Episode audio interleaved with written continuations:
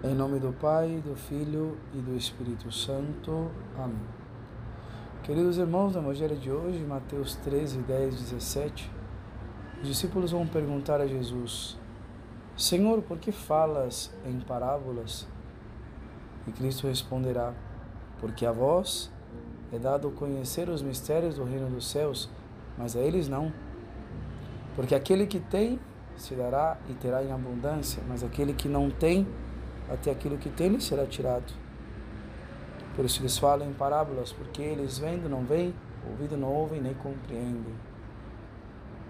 Jesus termina dizendo: Muitos profetas e justos desejaram ver o que vós vedes, e não viram, ouvir o que vós ouvis, e não ouviram.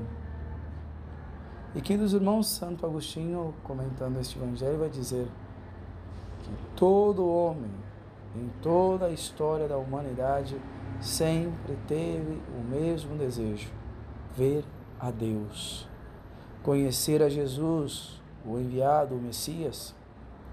Desde os primeiros tempos da igreja, antes mesmo da encarnação do Verbo de Deus, já existiam santos que desejavam a vinda do Messias, de Cristo.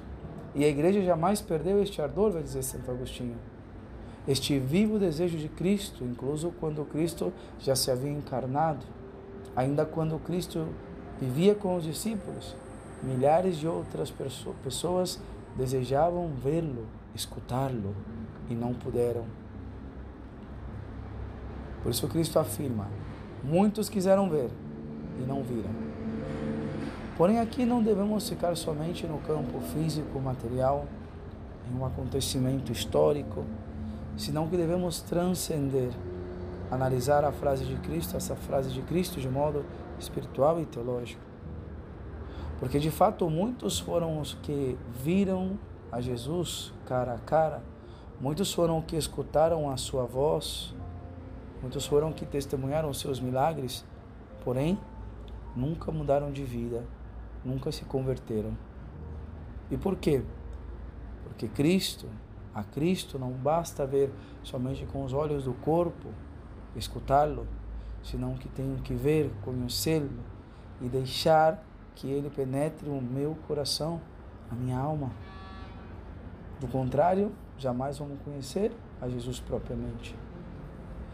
Por isso vai dizer Monsenhor Strauinger, é uma lei da economia do reino de Deus, que uma graça leve a outra. Ou seja, se eu não estou aberto à graça de Deus, se eu as ignoro, se eu não sou fiel a essas graças recebidas, se eu as perco pelo pecado e não volto a recuperá-las pela confissão, o mesmo nos pode passar. Ter olhos e não ver, ter ouvidos e não escutar. Em contrapartida, uma pessoa, uma alma que está em graça de Deus, que é fiel a todas as graças recebidas de Deus, Deus segue derramando mais e mais e mais graças para esta pessoa, para esta alma. Por isto, que neste dia esse tem que ser o nosso pedido a Deus, de não desejar ver somente a Cristo cara a cara, escutar a sua voz, o que já seria fabuloso, e que também devemos pedir e desejar. Porém, mais que isto, devemos pedir a Ele a graça de não ser cego nem surdo ao seu chamado, de ser fiel às graças recebidas diariamente, graças pequenas ou grandes, para que Cristo nunca me tire, senão que siga me dando cada dia mais graças sobre graças. E ao final, e ao final de nossa vida, nos é a maior de todas elas, que é a graça da perseverança final e a vida eterna.